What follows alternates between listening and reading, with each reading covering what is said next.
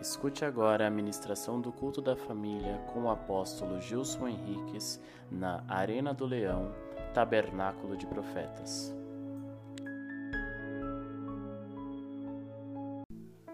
Né? Luizão, Luizão tem que levantar as duas mãos, dois pés. Né? É uma benção. Deixa eu ver aqui, quem está grávida? Fique de pé. Quem está grávida aí? Fica de pé. Isso. Tá bom. Senta. Quem ainda não tem filhos e quer ter filhos, levante a mão. Deixa eu ver. Fica de pé. Fica de pé. Vamos lá, fica de pé. Quem não tem filho e quer ter filho. Se a mulher levantar e o marido não levantar, Deus vai mandar alguém para fazer o filho. É. Isso aí. É. Tem, tem que resolver a situação. O filho tem que vir de algum lugar. O Espírito Santo só fez um e o nome dele é Jesus, irmão.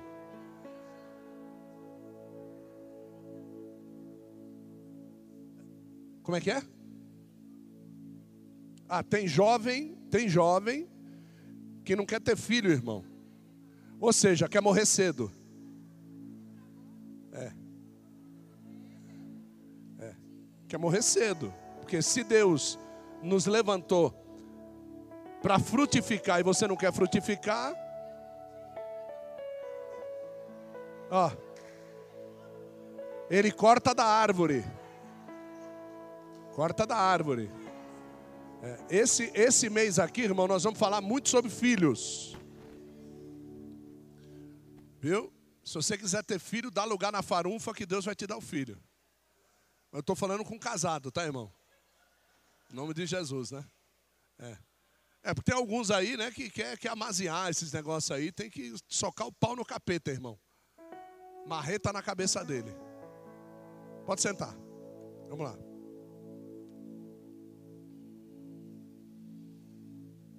Bom, vocês já conhecem a Arena do Leão, né? Então, tem alguns canais de TV que transmitem algumas mensagens. E geralmente quando a gente vai deitar na cama, né? Aí ela sempre vai tomar o banho primeiro. Aí eu, para atiçar mesmo, eu vou lá e ponho na mensagem para ela ouvir. Então quando ela sai do chuveiro e a TV está ligada na mensagem, ela diz assim: Você está querendo arrumar briga comigo, né? Porque aquilo que a gente tem ouvido, aquilo que a gente tem colocado os nossos ouvidos à prova e que está se pregando por aí, irmãos. Eu vou dizer uma coisa para você: eu não conseguiria ser membro dessas igrejas. E eu entendo que quem quer ser membro destas igrejas realmente não quer ter um encontro com Deus. Não quer se aperfeiçoar no conhecimento de Deus. Então, veja bem, eu tenho 33 anos de crente.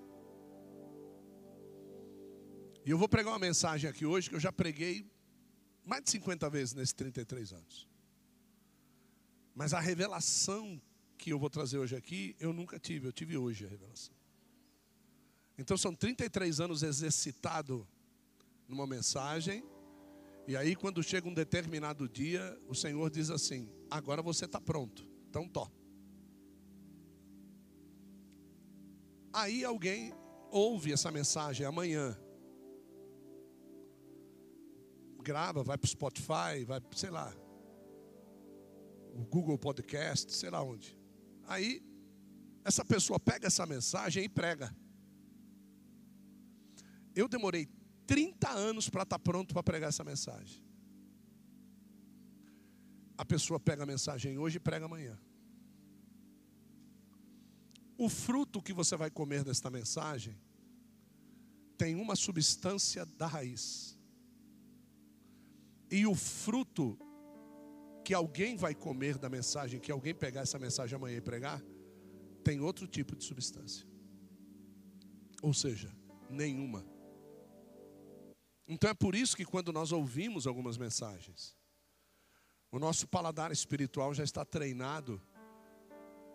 É que nem quando você diz assim, quem, quem é do, do é, caipirão assim? Quem é caipirão? Que gosta daquelas comidas bem fortes, Minas Gerais, assim, da Bahia. Quem é? Deixa eu ver aí. Deixa eu ver. Isso. Quando vai servir um mocotó na mesa. Mocotó, mocotozão lá. Não, não tem o mocotó bem feito e o mal feito, sim ou não? Eu não gosto de mocotó. Tá? Eu não gosto. Vamos lá, vamos lá. Não tem o mocotó que você sente aquele peso e, e o outro que parece uma sopa? Sim ou não? Sim, ótimo. A palavra de Deus é a mesma coisa. Tem gente que gosta de canja de galinha. O que, que eu posso fazer? Mas não peça para essa pessoa pegar um resfriado forte amanhã.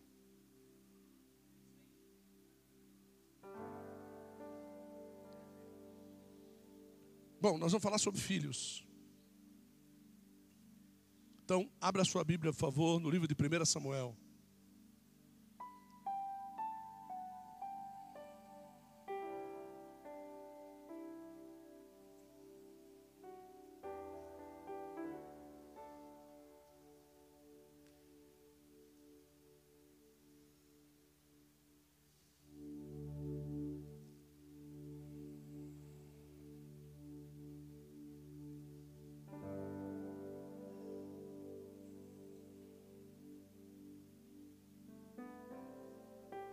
Samuel capítulo 1.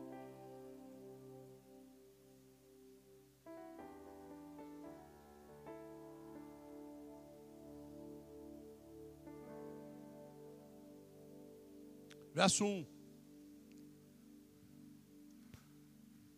Hoje nós temos um VJ novo lá em cima. É um VJ. É um. É porque tem um DJ e tem um VJ. Ele é VJ.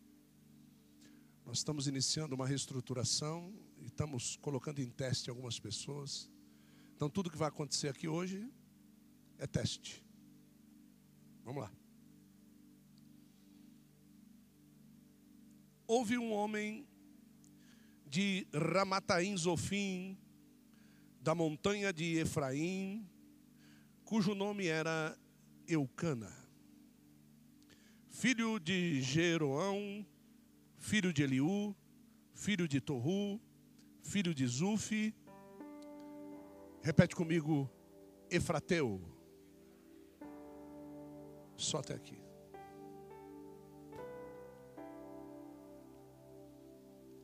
Os Efrateus são da terra de Efraim. Repete comigo e diga assim: os Efrateus são da terra de Efraim.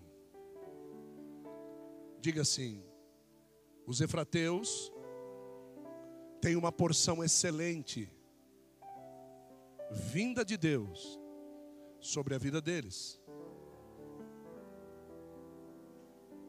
Legal, muito legal, né? Mas só que esse cara, ele não é efraimita.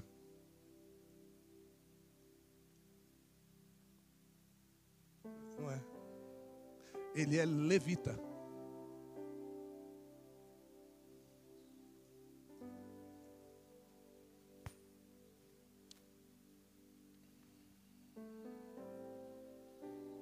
Os levitas não tinham território para morar.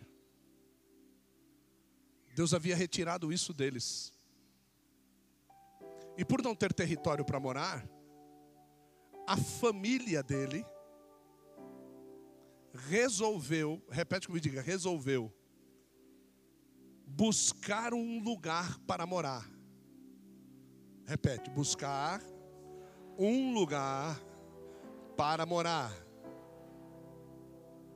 Assim começa a história de um grande profeta,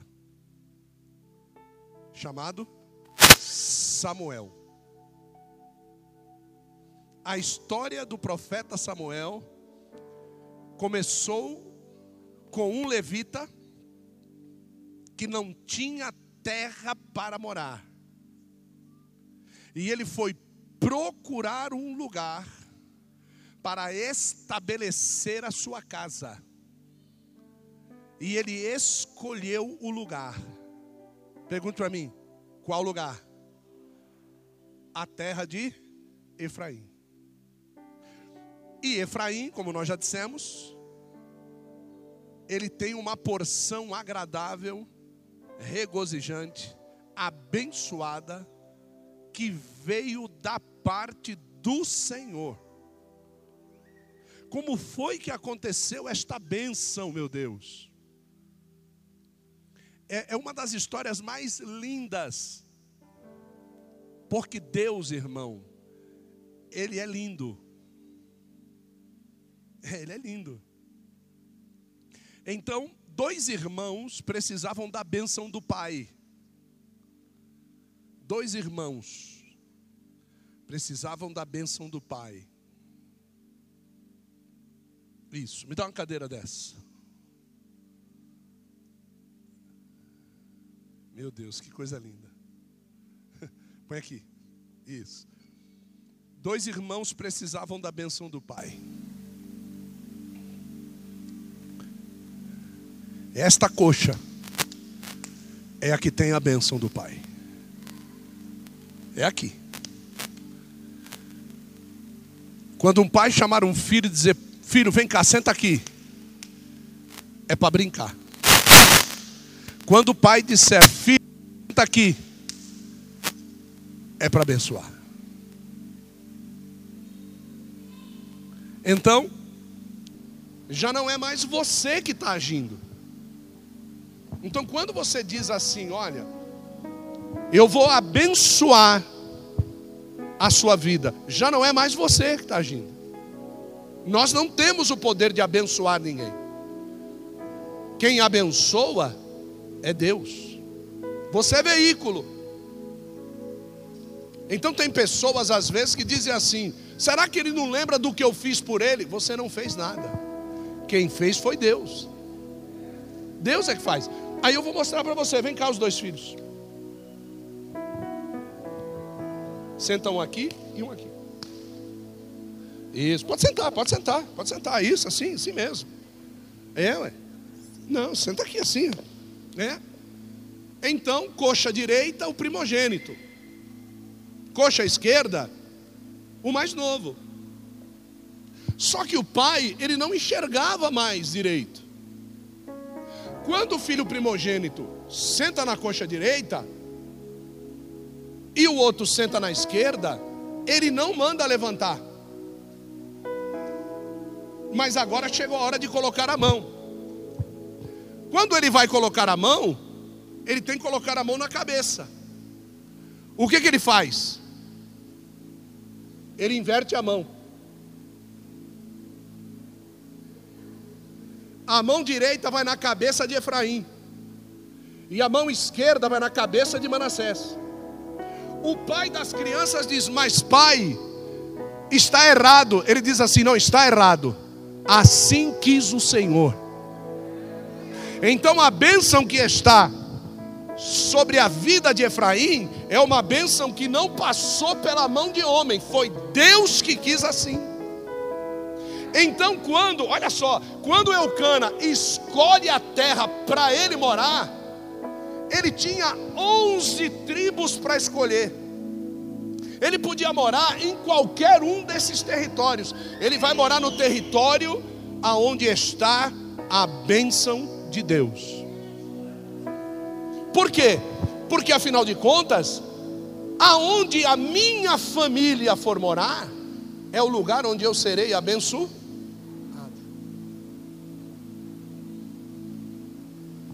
Então ele é chamado de Efrainita, mas ele não é Efrainita ele é levita. Então, além de ser uma pessoa inteligente, repete comigo, diga inteligente. Agora presta bem atenção no que eu estou falando para você, porque você é que tem a chave da bênção da tua família. Você que decide o que você vai fazer com a tua família. Eu não posso decidir por você. Quem tem que decidir é você. Ele diz assim: não, peraí, então vamos começar bem o negócio. Então o pai, né? O pai, que você vai saber quem é, já decide por si. Ele diz assim: "Não, pera, eu conheço, eu conheço Deus. Eu sei que Deus tem território de bênção nessa região aqui, ó. Então é para lá que eu vou. Ele foi e se estabeleceu. A família veio cumprindo o levirato, certo? E esse homem, que nós lemos aqui, o nome dele é Eucana, ele é filho da família que cuidava da arca. Então Samuel, ele não está sendo preparado de qualquer forma. Não, não, não, não. Então, quando Deus fecha a madre de Ana, Deus não está fechando a madre de Ana à toa. Deus está cumprindo tempos. Porque o menino precisava se levantar no tempo do juízo sobre a vida de Eli, sobre a vida de Ofni e sobre a vida de Finéias. Porque quando esse cara casa-se com Penina, ele já tem dez filhos. Dez filhos é no mínimo 15 anos de vida. Então Samuel, se ele nasce no tempo do início, ele não seria acreditado, ele não poderia ser entregue como uma criança desmamada no tempo que Deus precisava destronar a potestade sacerdotal que estava sobre Israel. Então, às vezes nós ficamos perguntando, mas por quê, por quê, por quê, por quê? Olha para a pessoa solar e diga assim: não pergunte por quê. Pergunte para quê. É para quê que isso está acontecendo? Vamos comigo, por favor, 1 Crônica 6. pouquinho para frente, o livro das crônicas. 1 Crônica 6. Nós vamos primeiro aqui. Verso 16. 1 Crônica 6, verso 16. O, o menino está tá, tá afiado lá em cima, hein, meu? 1 Crônica 6, verso de número 16. Olha aqui.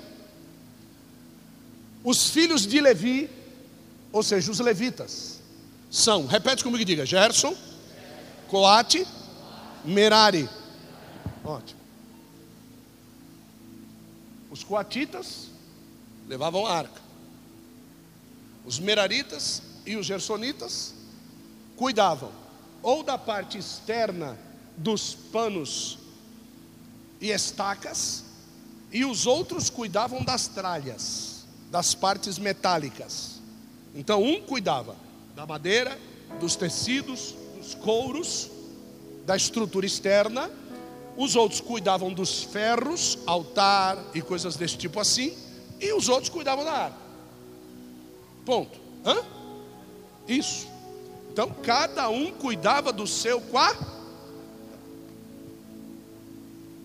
É triste quando você está no seu quadrado e vem outra pessoa querer fazer aquilo que você está fazendo. Então Deus, por ser ordenado, ou um ordenador, né? Melhor, ele divide as coisas. Agora vamos ver de quem Eucana é filho. De quem Eucana é filho? Qual dos três? Vai, vamos lá no verso 27. Verso 27. De quem foi filho Eliabe? De quem foi filho Georão? De quem foi filho Eucana? achamos ele. Para você saber que família que ele está, você sobe um pouquinho mais. Vamos ao verso número 22. E você vai saber de quem ele é filho.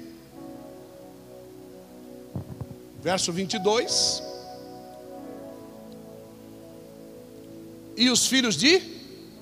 Pronto, ele era coatita, cuidava das coisas da arca, e ali estava agora Samuel, não sendo gerado, com dez irmãos, com proeminência antes que ele.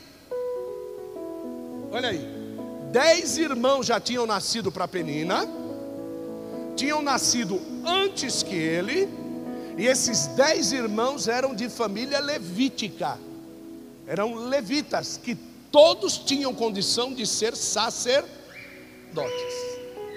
Ponto. E do outro lado, está lá Ana, ventre fechado, não pode ter filhos, mas Eucana, repete comigo e diga assim: Eucana conhece Bíblia. O problema é pessoas que não conhecem Bíblia. Eucana conhece Bíblia. E ele sabe que a terra que ele escolheu, ele escolheu porque Deus escolheu dar uma porção melhor para aquele que não era primogênito.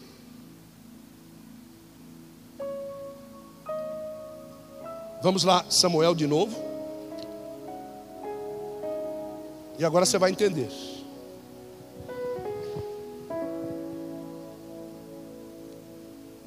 Verso 4, 1 Samuel, verso 4. E você vai ver como Deus é terrível. 1 Samuel, verso 4. 1 Samuel, capítulo 1, verso 4, diz assim: No dia em que Eucana fazia o quê? Fazia o quê?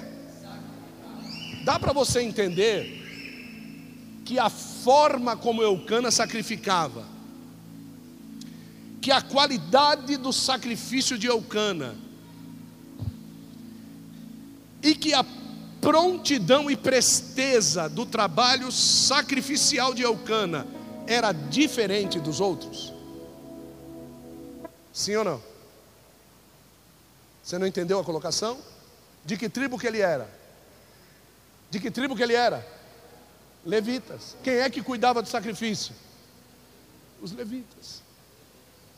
Então quer dizer que essa frase, no dia em que Eucana sacrificava, ela tem uma profundidade muito maior do que você possa imaginar. Porque esse cara que está sacrificando não é de qualquer tribo. De que tribo que ele é?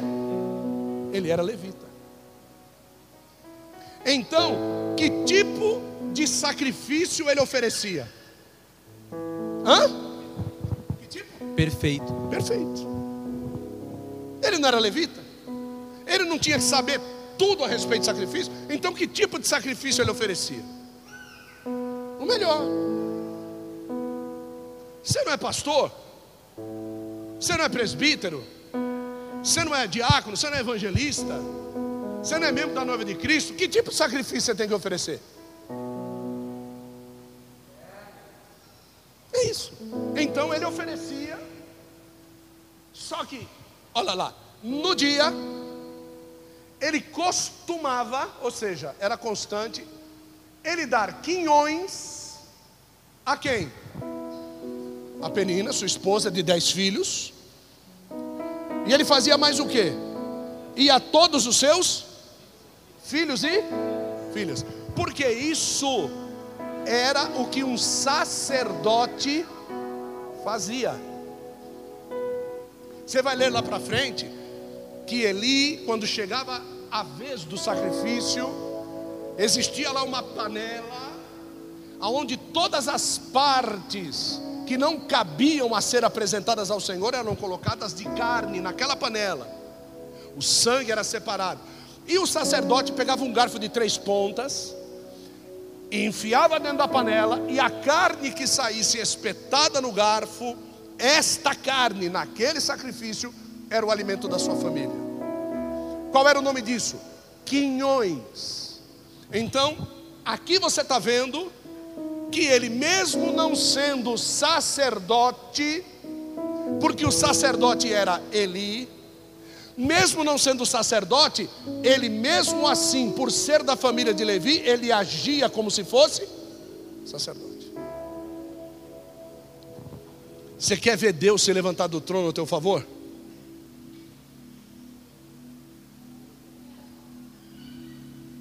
Mas eu não sou pastor, haja como se fosse. Mas eu não sou apóstolo, haja como se fosse. Mas eu não sou mulher de pastor. Não existe na Bíblia mulher de pastor. Deus não chamou mulher de pastor. Deus chamou esposa de pastor. E a esposa de pastor é pastora. Porque a mulher de homem é varoa e ele é varão. O nome de mulher não existe. É varoa, mulher é transliteração do nome Oma. Homem e Oma. Varão e varoa. Então, se o teu marido é pastor, você é pastora. Se o teu marido é presbítero, você é presbítera.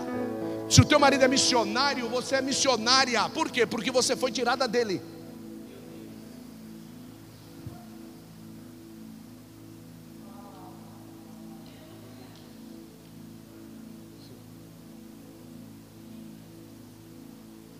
Aí ele tem uma mulher, ele tem uma mulher e ele tem filhos e filhas desta mulher. Diga assim: ter uma mulher, ter filhos de uma mulher, ter filhas de uma mulher, não é ter uma esposa.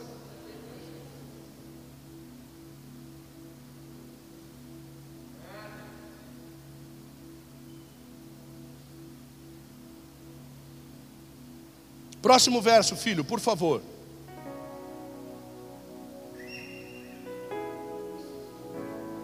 Porém, a Ana, embora a amasse, onde é que está escrito no outro verso que ele amava a Penina?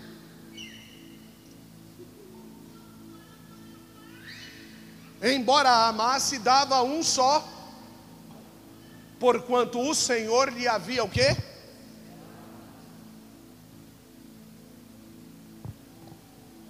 Por Deus, ele não tinha que dar nada para ela. O que é que ele estava fazendo?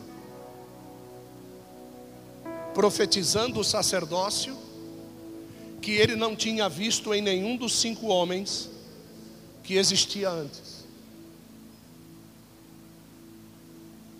Então ele, levita, quer preparar um filho para que deste filho nasça um sacerdócio. Porque ele olha para os filhos que ele tem e ele não consegue enxergar sacerdócio nesses filhos que ele tem.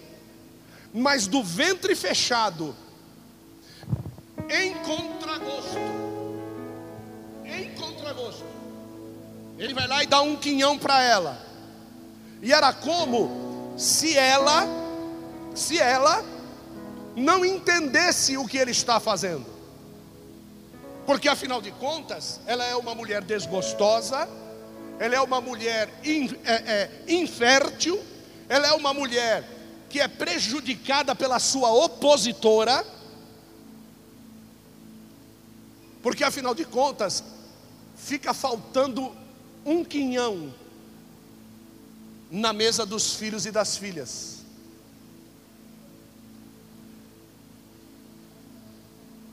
Mas ele a amava. E Deus do céu,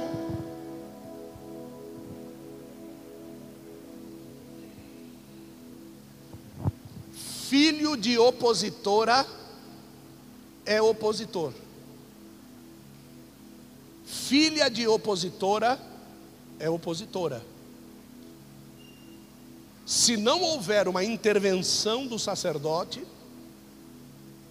os filhos serão como os pais são. Tem que haver uma intervenção. E às vezes os filhos não enxergam isso, que eles estão adentrando pelos mesmos caminhos errôneos dos pais.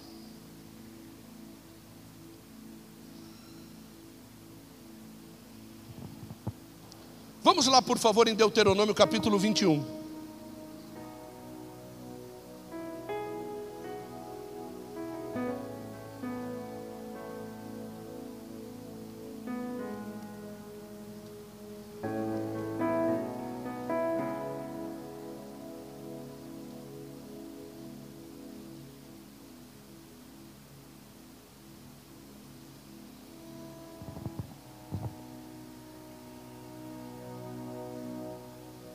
Irmão, uma coisa é você conhecer a Bíblia, a palavra.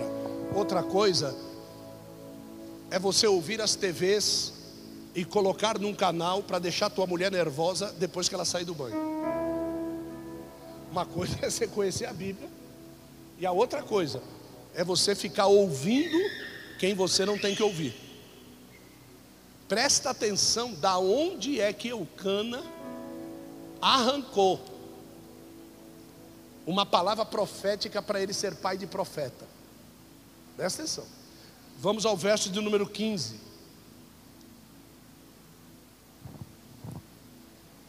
Peço a vocês todos que olhem para cá. Olha só. Se um homem tiver, quantas mulheres? Uma quem ama e a outra quem? E ambas lhe tiverem dado o filho primogênito, ó, e o filho primogênito for de quem? Próximo verso. Quando fizer herdar a seus filhos o que tiver, não poderá dar a primogenitura ao filho da amada. Olha lá, preferindo-o ao ao filho da desprezada, que é o primogênito. Tem uma mulher que eu amo, tem filho. Tem uma mulher que eu desprezo, tem filho. Essa teve filho primeiro que essa. Eu não posso, eu não posso dar o quinhão da primogenitura para aquela que eu amo. Não, tem que ser da desprezada. É da desprezada. Então aqui eu estou dizendo para vocês que Eucana está em maus lençóis. Porque aquele amava, não tinha filho. E aqui ele desprezava, segundo a qualificação do amor, tinha dez. Segundo a palavra que foi revelada a Moisés, quem tinha que receber o quinhão da primogenitura, quem era?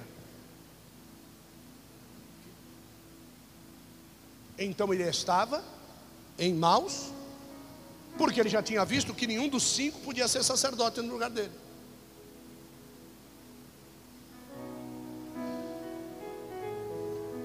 Volta para lá, 1 Samuel. Verso 7. Não, verso 6.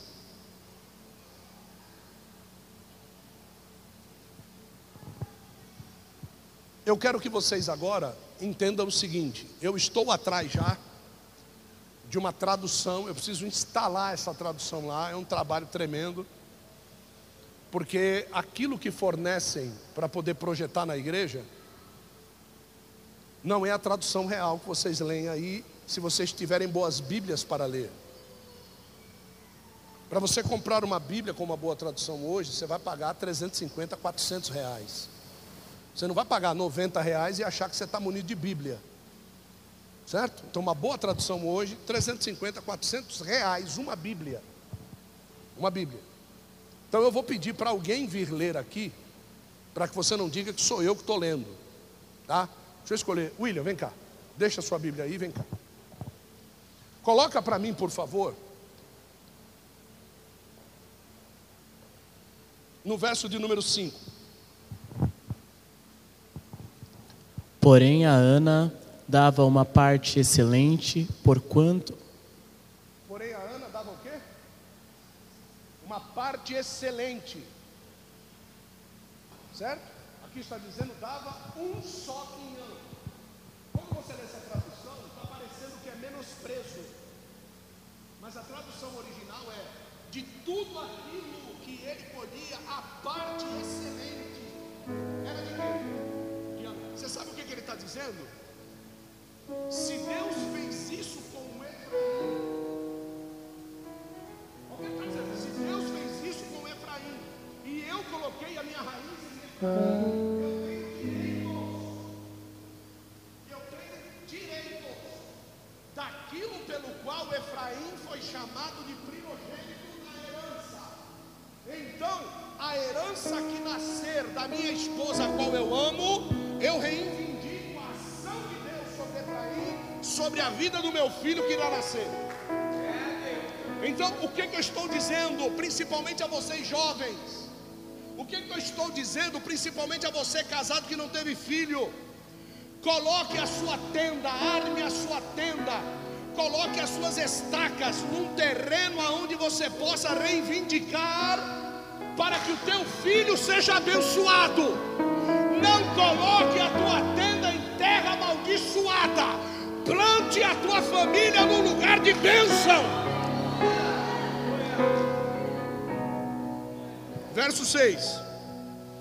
E a sua competidora, Verso 6. Ora, a sua rival é competidora.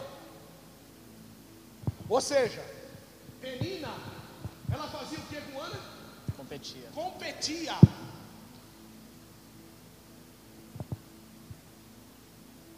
E assim vai ser os filhos.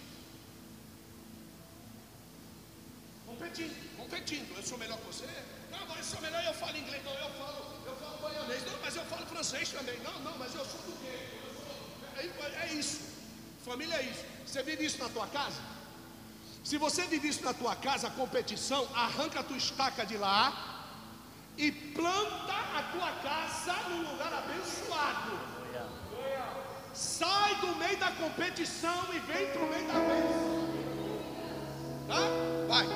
A sua competidora Excessivamente a irava, a irritava. a irritava. Então, não era só competir, era competir e Irritava. irritar. Você, você que é mulher. Você que é mulher. Quando você se irrita, como é que você fica? Presta atenção na minha pergunta, pelo amor de Deus, hein? Tá? Vou fazer duas perguntas para vocês, mulheres. Quando você se irrita, como é que você fica? Não precisa responder, senão vai voar a cadeira. Calma. Tá? Agora, quando você está menstruada e alguém te irrita, como é que você fica?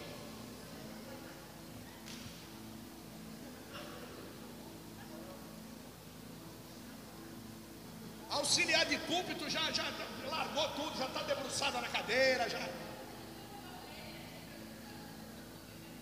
é. Tá. Ana menstruava? Sim ou não? Sim. Vocês lembram em algum lugar que ela já tinha entrado na menopausa? Menstruava. Ela só não G. Agora você imagina essa mulher, como você é mulher, menstruada e com uma competidora dentro da casa dela.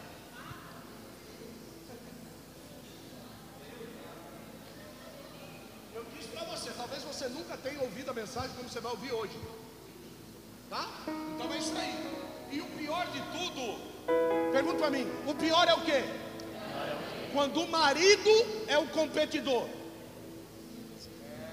Quando o marido não consegue enxergar o momento que a mulher vive e a irrita no momento de maior irritabilidade natural dela.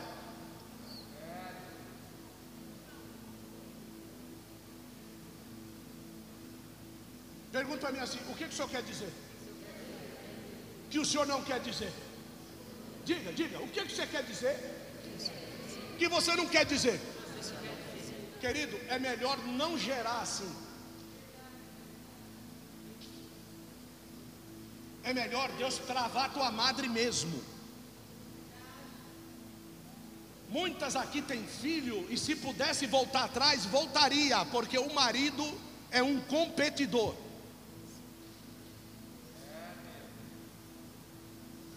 Deus está separando esse homem pelo levirato. Esse cara fazia parte da turma que pegava na arca. Ele sabe que tipo de vida ele tinha que ter. Ele escolheu uma mulher para se casar. E ele se casou com essa mulher e vendo que essa mulher não poderia dar continuidade de ministério sobre a vida dele, chega então Ana. Ana era uma mulher de oração. Ana era uma mulher resignada. Ana era uma mulher que conhecia o levirato. E por isso ela votou ao Senhor. Só vota a Deus quem conhece o lugar no altar. Só vota a Deus quem conhece o poder do altar. Só entra na presença de Deus e olha para a cara do sacerdote e diz assim: não é isso não. Quem conhece o altar, quer, vive como quer, vem quando quer, mas anda na obra de Samuel, o profeta. Céu é rebadúria. Olha aqui, leia para embravecer, porquanto o Senhor que lhe tinha cerrado a madre. A competidora irritava, porque Deus tinha agido na vida dela. Tem gente que vai se levantar para te irritar, porque a mão de Deus está sobre a tua vida. Mas aqui não está dizendo que Deus cerrou a madre dela estava em pecado. Tanto é que quando ela entra na presença de Deus, ela diz assim: Eu não sou uma bêbada, eu sou uma mulher atribulada no meu espírito. Essa mulher conhece a palavra. Essa mulher sabe o que a alma dela está clamando e sabe o voto que ela fez. E o voto que ela fez não é: se o Senhor me der um carro zero, se o Senhor me der uma casa,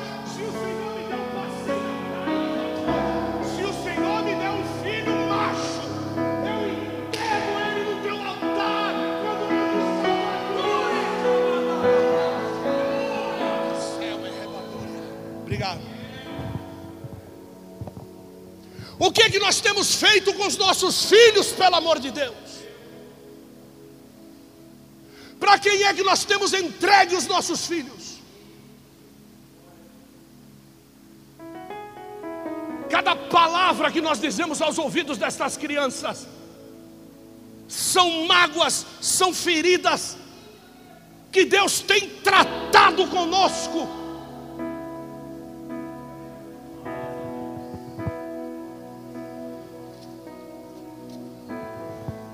Vai levando teu filho para a bruxaria da TV para você ver.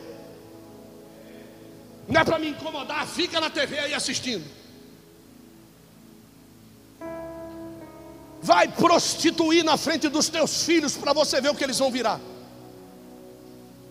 Vai viver uma vida errada na frente dos teus filhos. Vai colocando conceitos na, na, na vida das crianças para amanhã eles fazerem e você dizer, você está maluco, você vai desobedecer a Deus, ele vai meter o dedo na tua cara e vai dizer, quem é você para falar isso aí? Nós conhecemos uma, uma, uma grande mulher de Deus, que foi assim com a vida dela. Deus usava essa moça de uma forma tremenda dentro da igreja. É louvando, é pregando, é expulsando o demônio. Um determinado dia, bateu a quentura, ela disse: Eu preciso conhecer o mundo, eu não aguento mais. Como assim? Eu preciso beijar, eu preciso dar. E não fique pensando que isso é raro, não. Tem um monte de mulher aqui assim. A quentura bate de vez em quando. E não sabe dobrar o joelho, e não sabe votar, não sabe orar, não sabe jejuar, e vai fazer o que quer. Você sabe que tipo de filho nós vamos gerar? Combustível para o anticristo. Então essa moça já estava com as coisas arrumadas no quarto, foi embora, foi embora. Passa um tempo, lá vem a mão de Deus, irmão. Eu não tenho dúvida. Deus te ama, Ele vai mandar a mão dele sobre a tua vida. Se Ele não ama, Agora, se ama, ele vai trazer você de volta. Você pode glorificar Deus por causa disso? Porque muitos de vocês foram trazidos de volta, sim ou não, gente?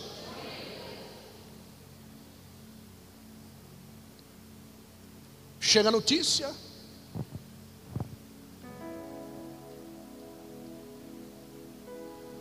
Minha mãe, minha mãe, minha mãe está doente, minha mãe está doente, minha mãe está doente. Vem orar, vem orar. Pega o carro e vai orar pela mãe. Não. Se vira. Ué. Não.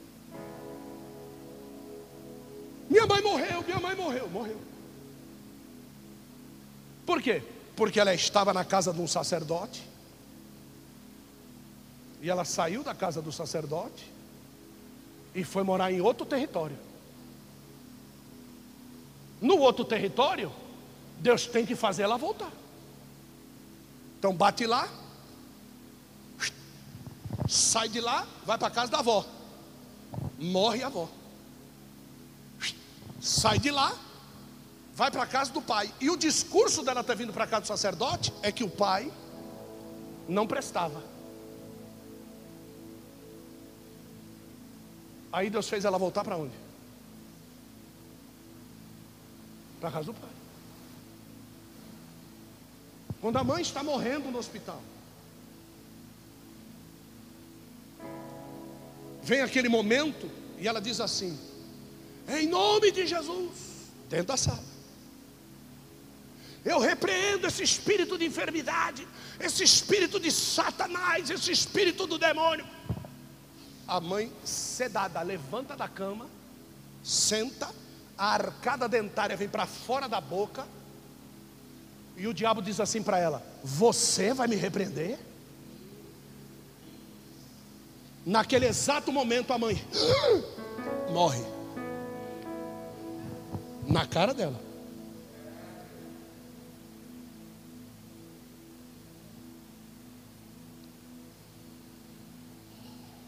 O que é que nós estamos fazendo com as nossas crianças? Esse mês é mês de falar de filho. Se você planta, você colhe. Você está entregando? Não reclame. Quando chegar e reivindicar, e ele disser: É meu, é minha. Não, em nome de Jesus. Você vai ouvir a mesma coisa. Você, nome de Jesus, com as suas ações, com as suas atitudes, com as, as suas, as suas idas, as suas vindas, as suas festas, as suas luas novas. É isso aí. Não sei se vocês lembram que a primeira coisa que eu perguntei aqui foi quem tem filhos. Depois é quem ainda não tem e quer ter. E depois ainda é quais são os solteiros que um dia querem ter. Então eu fiz a sequência, porque eu já sabia onde é que nós íamos entrar, que território nós íamos entrar. E você agora sabe o que você diz que você quer e qual é o caminho que você está andando para ter e para ser.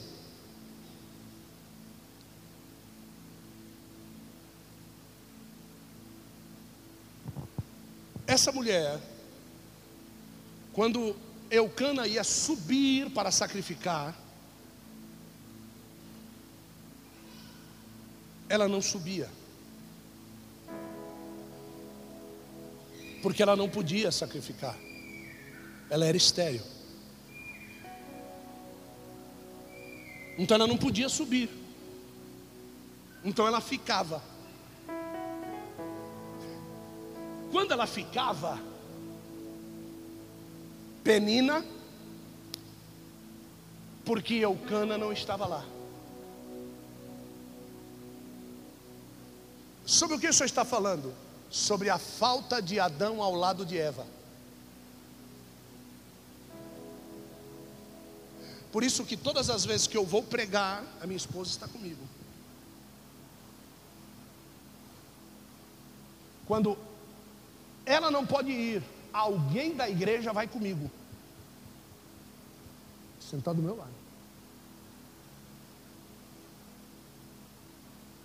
Quando ela vai pregar em algum lugar e é um encontro de mulheres, eu não posso ir. Enche o carro de mulher. Vai.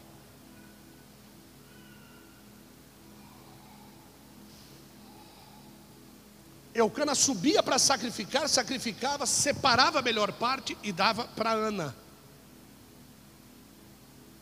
Um dia, Eucana, com a atitude dela de não comer, amor, ele separava o melhor para ela e ela não comia. Sabe quando o teu marido quer fazer o melhor para você e você não quer? Sabe quando a tua esposa, cara, quer fazer o melhor para você e você não quer? O discurso foi esse: Eu sou uma mulher atribulada de espírito.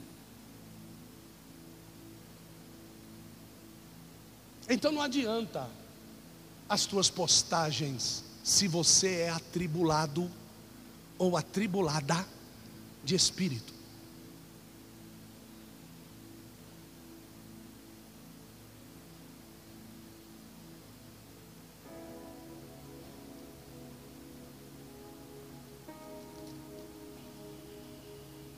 Verso 19 diz assim: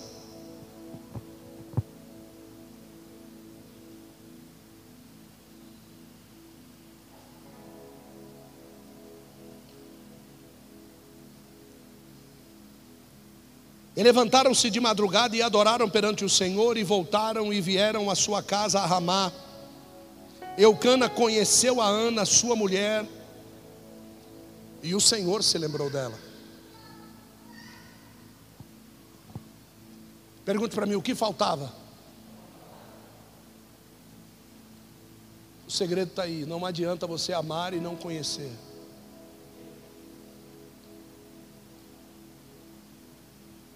Tudo isso aconteceu depois que ela subiu e ela foi orar no templo. Quando ela foi orar no templo, perto de uma das colunas, ali no lugar onde as mulheres têm a permissão para entrar somente para orar, sacerdote, Eli, o Eli sacerdote, estava sentado numa cadeira próximo a uma coluna e começou a observar aquela mulher, porque ele não havia faz tempo. Triste, atribulada de espírito, vai fazer o que na igreja? A gente às vezes está atribulado de espírito e dá, dá desculpa da menstruação, dá desculpa da dor de cabeça, dá tudo um monte de desculpa. Mas ela foi até o templo e estava orando, e chegou determinado momento que ela começou a, a orar a Deus e, e ela fez um voto. Que foi o voto que eu falei para vocês aqui. Se o Senhor me der um filho homem, quando eu desmamar essa criança, ele sobe e ele vai servir ao Senhor lá em cima.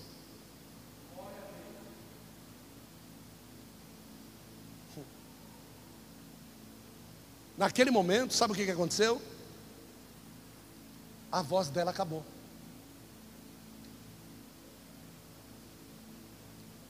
Ela queria falar, e a voz não saía mais. Era como se Deus dissesse para ela assim: se os meus ouvidos ouvirem mais alguma coisa da tua boca, você perdeu aquilo que eu acabei de te dar. E Eli estava lá sentado olhando para os lábios dela, enquanto a voz saía, ele conseguia ver que ela falava, mas depois ela, ela tinha dificuldade porque ela não estava conseguindo se ouvir. Ela falava e ela não se ouvia. E ele então chega para ela e diz assim: Você está bêbada? Ela diz: Não, meu senhor. Aí a voz voltou. Não, meu Senhor, é porque eu estou atribulada de espírito. Aí o sacerdote muda o discurso, porque ele sabe que aquela mulher conhece o que ela está falando, mas ela não conta para o sacerdote aquilo que ela votou. Ouça bem. Então diz a Bíblia que ela volta para casa. Tem horas que quando você parar de falar, as coisas vão começar a fluir.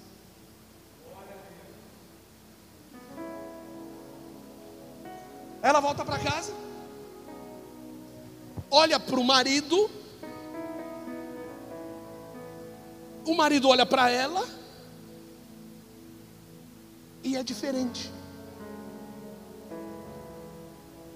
Sabe, é diferente, cara. Sabe por quê? Porque a Bíblia diz que eles se conheceram. Deus achou lugar para gerar.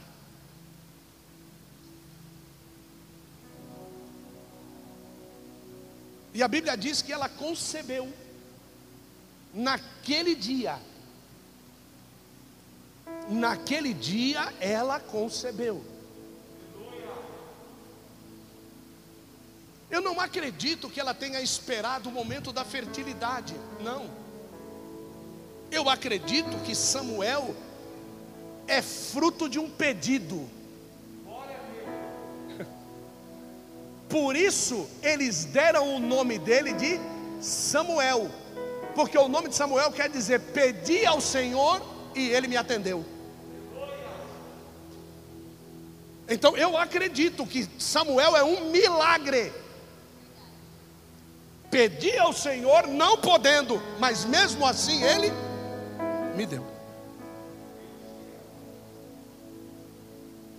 Então, Voltando aqui para a Bíblia, verso de número 18, capítulo 1, verso 18, olha lá.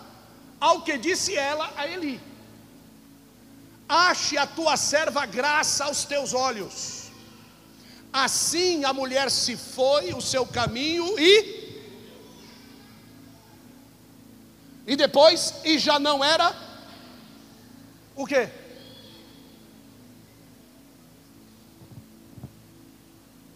Você acha que um marido vai procurar uma esposa para ter alguma coisa com a cara de.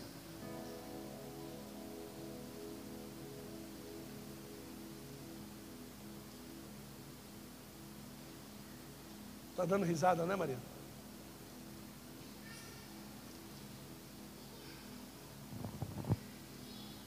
Verso de número 19: Levantaram-se de madrugada, adoraram perante o Senhor.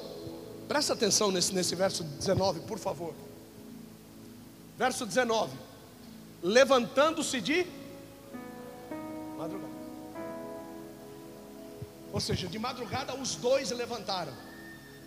Não tinha despertador naquela época. Os dois levantaram. Fizeram o que juntos? Perante quem? E voltando foram para casa a Ramá. Eucana fez o que? Copulou transou, fez sexo com Ana. E o Senhor fez o quê?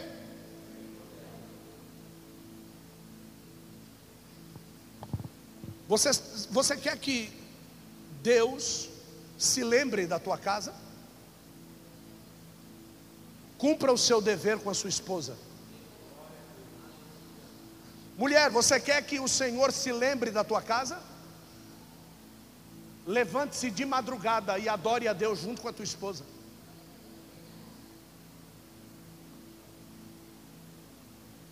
Você quer que o Senhor se lembre de vocês, casais? Só conheçam-se quando a vida de ambos estiver em adoração a Deus. Isso é para vocês verem o que vai ser o encontro de casais esse ano. Destrinchado, brigado, bico virado. Acerta primeiro com Deus a vida e depois vai para o leito sem mácula. Não há, biblicamente, nenhum tipo de autoridade para dizer: você é minha mulher, tem que me servir. Você quer mulher para te servir à força? Vai num prostíbulo. Mulher de Deus não se rende ao leito com mácula. Noiva de Cristo não é formada por altar corrupto. Altar santo, noiva santa.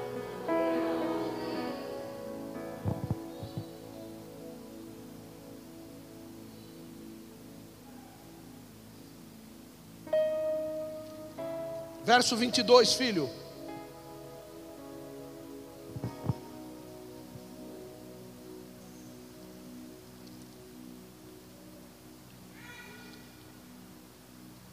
Não, verso 20, perdão.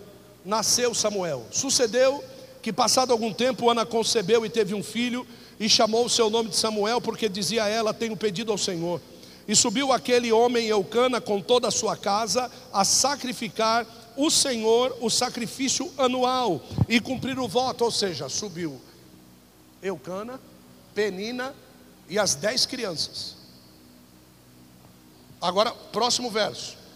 Porém, Ana não subiu, mas disse ao seu marido: quando Samuel for desmamado,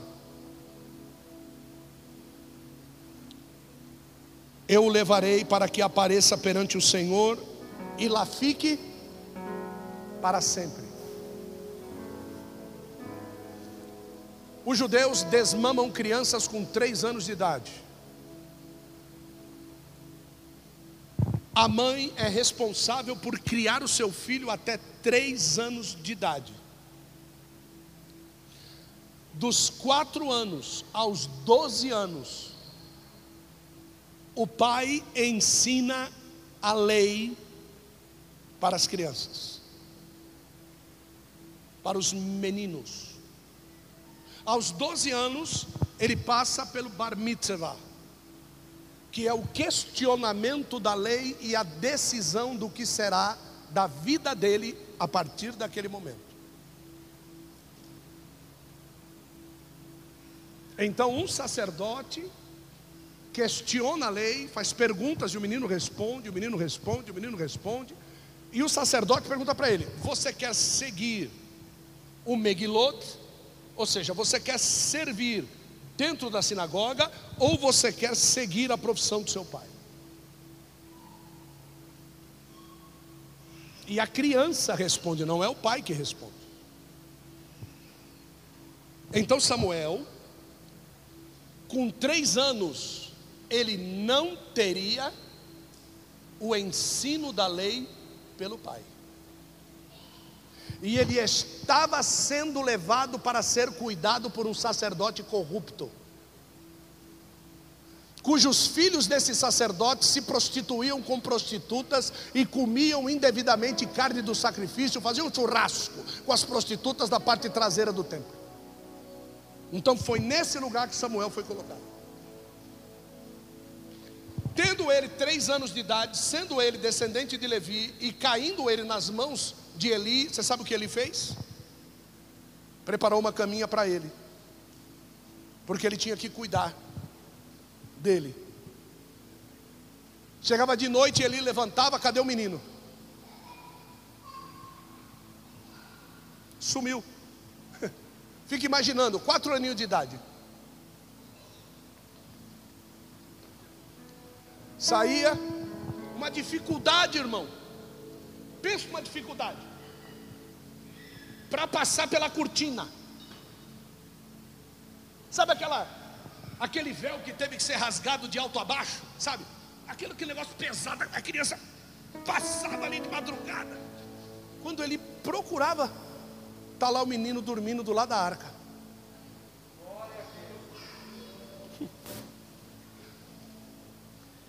Você sabe quem é que desvia as crianças dos desígnios de Deus? Somos nós. Ele já nasceu levita, foi gerado levita, sabia que ia crescer levita, mas ele não queria ser carregador de arca, ele queria ser sacerdote, então ele não ia para o lado das varas, ele ia logo para o lado da arca.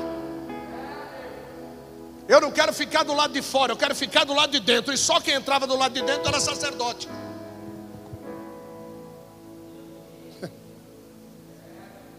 Quatro linhas.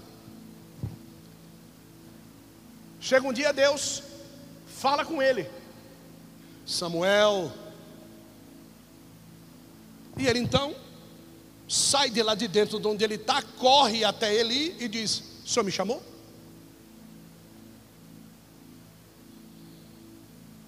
Não chamei não, moleque, vai dormir, rapaz. Vai lá para dentro de novo. Samuel, lá vem ele de novo. O senhor me chamou? Não, rapaz, para com essa besteira, rapaz, vai para lá. Só que ele entendeu. Ele entendeu. Quem está chamando ele é o Senhor. Agora, por que é que ele entendeu isso? Pergunta-me, por quê? Deus não vai usar outra boca para falar com você que não seja do teu líder.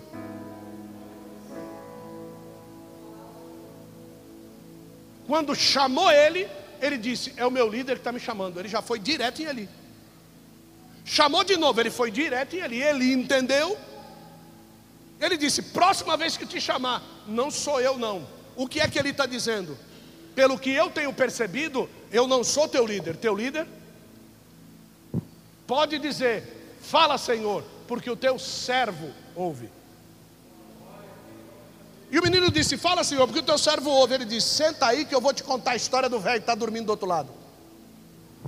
Rasgou o DVC de Eli. Eu fico imaginando a cabeça do moleque. Meu, cara é saço, o cara é louco, velho.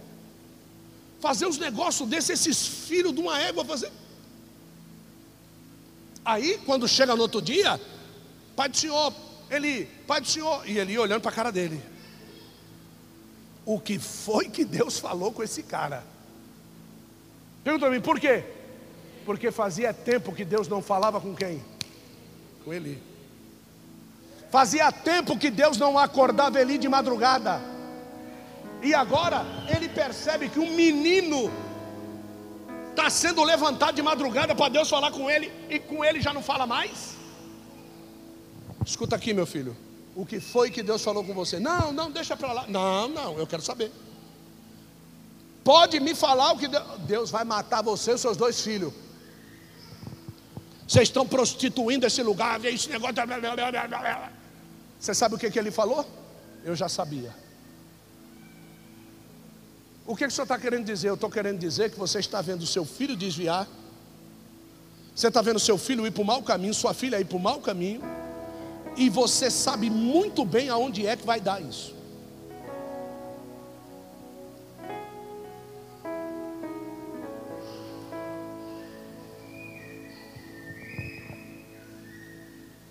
O menino nasceu. Quando deu três anos, levaram lá para cima, para Eli. Verso 24, para a gente terminar, terminar cedo hoje. Depois de o ter desmamado, ela o tomou consigo, com um touro de três anos, um efa de farinha e um odre de vinho, e o levou à casa do Senhor em Siló, e era o menino ainda muito criança. Qual é o problema? O problema está no verso 24 que nós estamos lendo. A tradução original não é um touro de três anos. A tradução original são três bezerros. Se você pegar sua Bíblia e você achar um touro de três anos, está errado. A tradução original do hebraico é três bezerros. É isso mesmo? Está aí? É isso mesmo. O que está escrito aí, Alberto? Três bezerros, para você ver, eu estou falando para você aqui. Tá? Então, uma tradução de uma Bíblia original, uma trinitariana, uma Bíblia excelente, uma Alderi Nelson Rocha, uma, né, uma Roman, aí você vai ver uma, uma Scofield, são Bíblias caras. É três bezerros.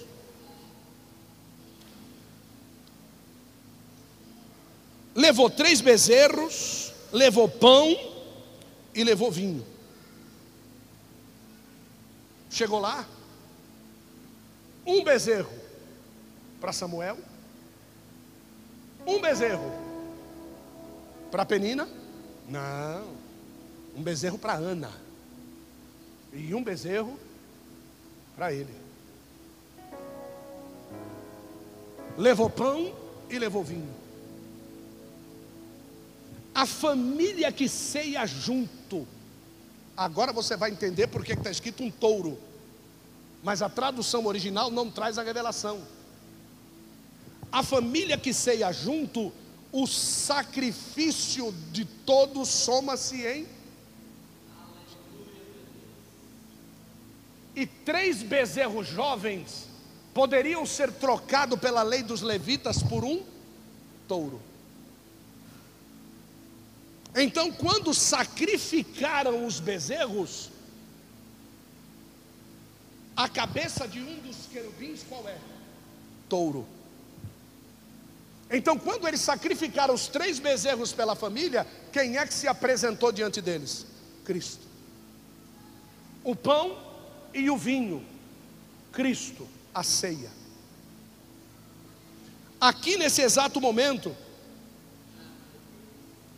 você vê que tudo está sendo preparado desde o momento da instituição do local do lar, lá atrás, aonde eu vou colocar as minhas estacas, aonde a minha família colocará a sua estaca. Qual é o lugar? Aonde é que eu vou firmar estacas? Logo depois disso vem a decisão de evoluir dentro do chamado que Deus instituiu sobre a tua família. Eu quero evoluir, eu quero crescer. Deus me chamou por pastor, a minha família tem que crescer. Então, eu preciso começar a analisar todas as ondas que vão vir contra mim para que eu não cresça. E eu preciso 90% das vezes, nadar contra a maré. Eu preciso nadar contra a maré, filho. Tanto é que tem um verso lá no livro de Isaías assim: quando as águas vierem te submergir, não fique com medo, elas não te submergirão. Ou seja, a água só vem me submergir quando eu estou em alto mar, quando eu estou nadando contra onda alta, e esse é o ministério. Não há blá blá blá, não há facilidade no chamado ministerial. A coisa é difícil. Não há bom salário, não há nada de, de ah, é muita coisa. E se houver, está errado. É dificuldade. É comprar na, na feirinha. Que, que dia que é? Não, não, lá no precito. É, é ir na feirinha do precito, mais cheio do que o Murumbim em dia de final. É, você que nunca foi na feira do precito, vai, você vê. Você não liga para o pão de açúcar e manda entregar a bandejinha cortada em casa. Isso não é ministério. Viu? Falta arroz da tua casa, vem pegar o quebrado segundo aqui na igreja. Isso não é, viu? Se é assim, é ministério carro precisa de manutenção, não tem dinheiro, não tem problema, vamos continuar. Vai andando. Isso é ministério. Porque Deus ele vai trazer essas provas para ver até quando é que você falou a verdade quando disse para ele: "Pode me chamar". Porque quando você diz para Deus: "Pode me chamar", ele diz: "Então é comigo mesmo, eu vou te chamar" mas eu também vou te provar para poder te aprovar. Então, deixa de ser chorão, deixa de ser chorona, viu? Deixa de querer leite de saquinho e vai tomar o leite no bico da vaca, rapaz, porque Deus tem coisa grande para fazer na tua família. Ah, meu filho só estuda em colégio particular, você não foi chamado então porque o teu filho vai ter que estudar em colégio estadual, não tem dinheiro para comprar apostila de primeira, não tem dinheiro para comprar tênis Nike de mil reais original, não tem não, por quê? Porque o dinheiro não é teu, o dinheiro é de Deus, você está administrando.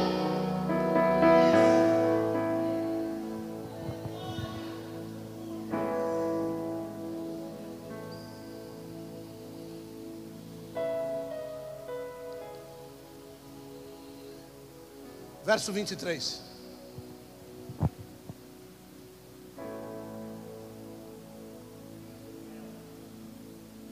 E Eucana, seu marido, lhe disse: O que que o marido disse para a mulher? Eu quero que você diga, ô machão, eu quero que você diga. O que que o marido disse para a mulher? Por que, que ele não disse isso antes dela gerar?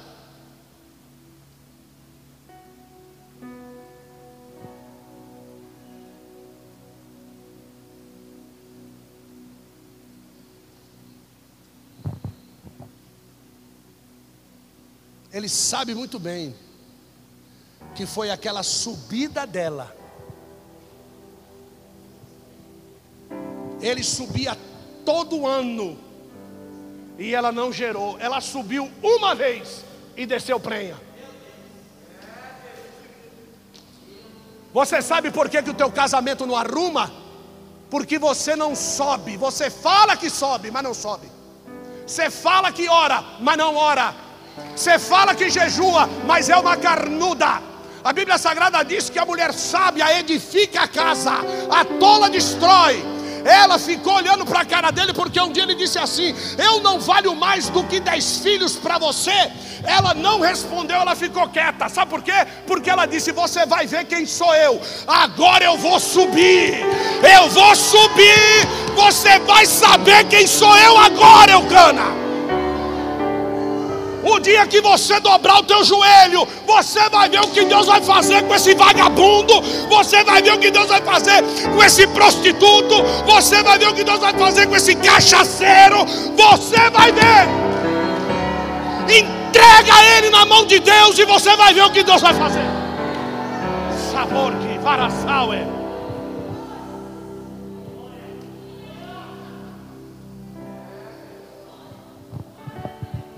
Rago, Bora!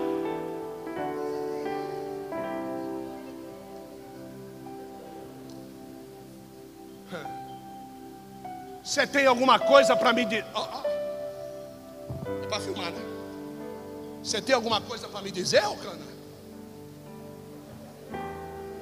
Meu amor, faz o que você quiser. Me apresente bem lá em cima, por favor. Fala bem de mim para o Papai do Céu, fala. Fala, fala.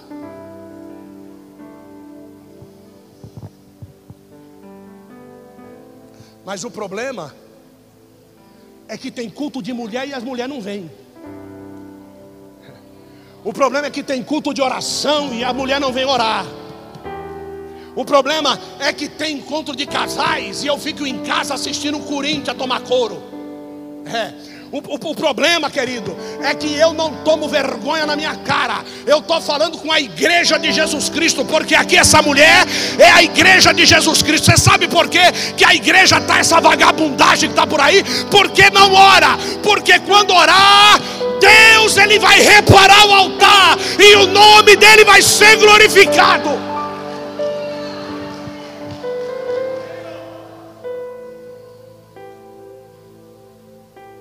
Faz o que?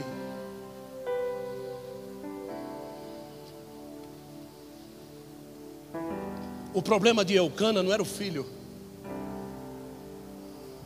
O problema de Eucana era o sacerdócio. E está aí um grande problema dos maridos que pregam, dos maridos que são pastores. Isso. Daqui que eu chuto. É para pastor? Põe aqui. Para tu ver onde é que vai parar isso aí. O grande problema dos pregadores, pastor, apóstolo, mestre, o diabaquato, o grande problema deles é esse aí: preocupar-se com o ministério.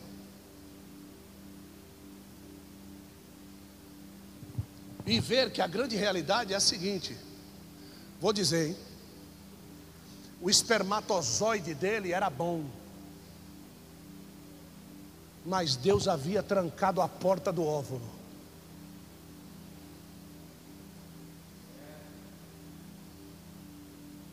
Do que adianta você gerar na vida de muita gente por aí pregando e ser estéreo dentro da tua própria casa? Eu disse que eu ia falar. Viu? Eu disse que eu ia falar. Você é bênção na vida de muita gente e não consegue ser um marido dentro da sua própria casa. Então você não é bênção na vida de ninguém, porque Deus não vai permitir que essa mentira entre na vida das pessoas. Deus não vai permitir que essa falsidade, essa falcatrua ministerial entre na vida das pessoas para contaminar a igreja dele. Agora, o que eu estou falando não é de boas igrejas, eu estou falando de casas ruídas. Casas onde Deus não vai mais. Não adianta você ter agenda cheia. Por que você está falando assim? Porque está gravando. Eu espero que os espiões de Satanás ouçam essa mensagem. Porque não adianta você ter agenda cheia, igreja cheia, se Deus rompeu o altar. Jezabel não tinha um profeta só, não, tinha 850. Para guardar 100 na caverna, um cara teve que fazer sozinho e se endividar inteiro. A família estava passando fome, enquanto Jezabel tinha profeta para tudo quanto era lado. Então não é o número, é a qualidade. Não é saber Bíblia, é ter o Espírito de Deus. Termina a mensagem dizendo: o que nós estamos fazendo com as nossas crianças? Na mão de quem nós estamos entregando? Ah, eu acho que não é assim, problema seu.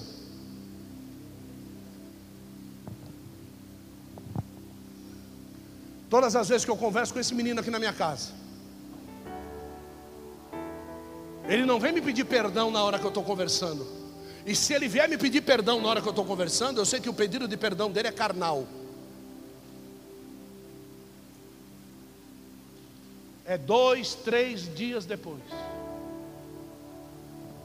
Deus vai mostrando, Deus vai falando, Deus vai mudando. Aí ele chega e diz: Pai, oi filho, o senhor me perdoa? Claro, eu fui chamado para perdoar. Porque a quem muito perdoa, é porque muito foi perdoado. Então eu posso dizer para você, querido, como eu fui perdoado.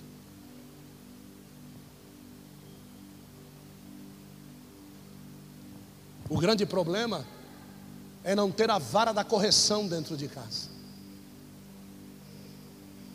Se veste bem, se é bonito, se fala bem e se ganha bem, é um excelente filho. O excelente filho irá morar com Deus na glória.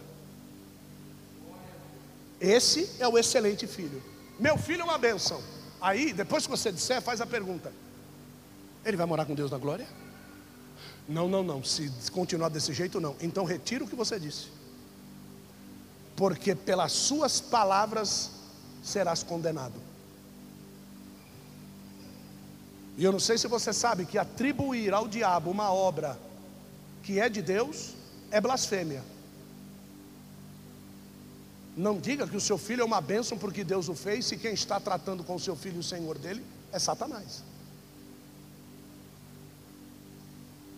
Olhe para a vida dos seus filhos e veja se você vê o Espírito Santo na vida deles. Se não, corra atrás do prejuízo. Dificilmente alguém prega isso que eu vou dizer agora. Tem muita gente que vai se arrepender de não ter tratado os filhos como deveria tratar. Pergunta-me por quê? Porque os filhos não são seus. Os filhos são herança do Senhor. E herança só é sua quando aquele que deixa a herança morre. Se eles são herança do Senhor, quando é que eles vão ser seus?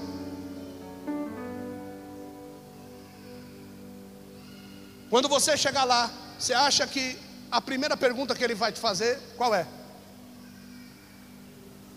Onde está a minha herança?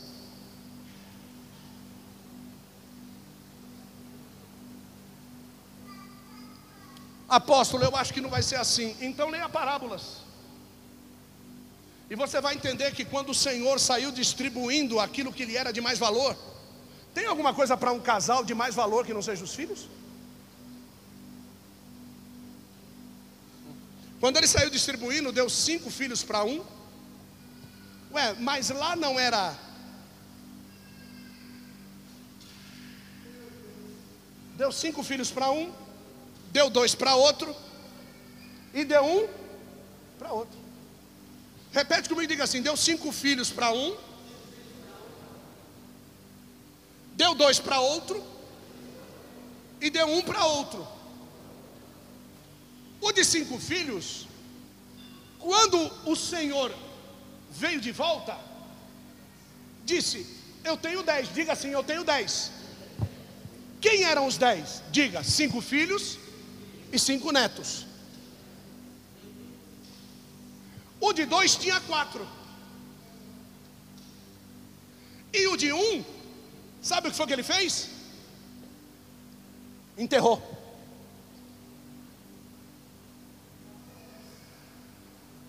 O que foi que ele fez? Matou a herança e enterrou.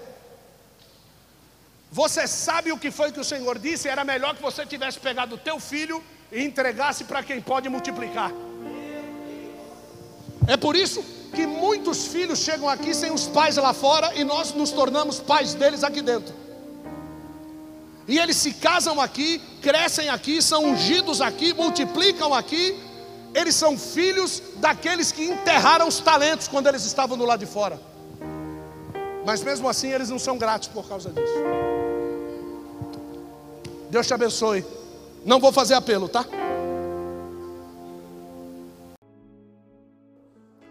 Quero te incentivar a compartilhar o link desse podcast para os seus amigos e familiares.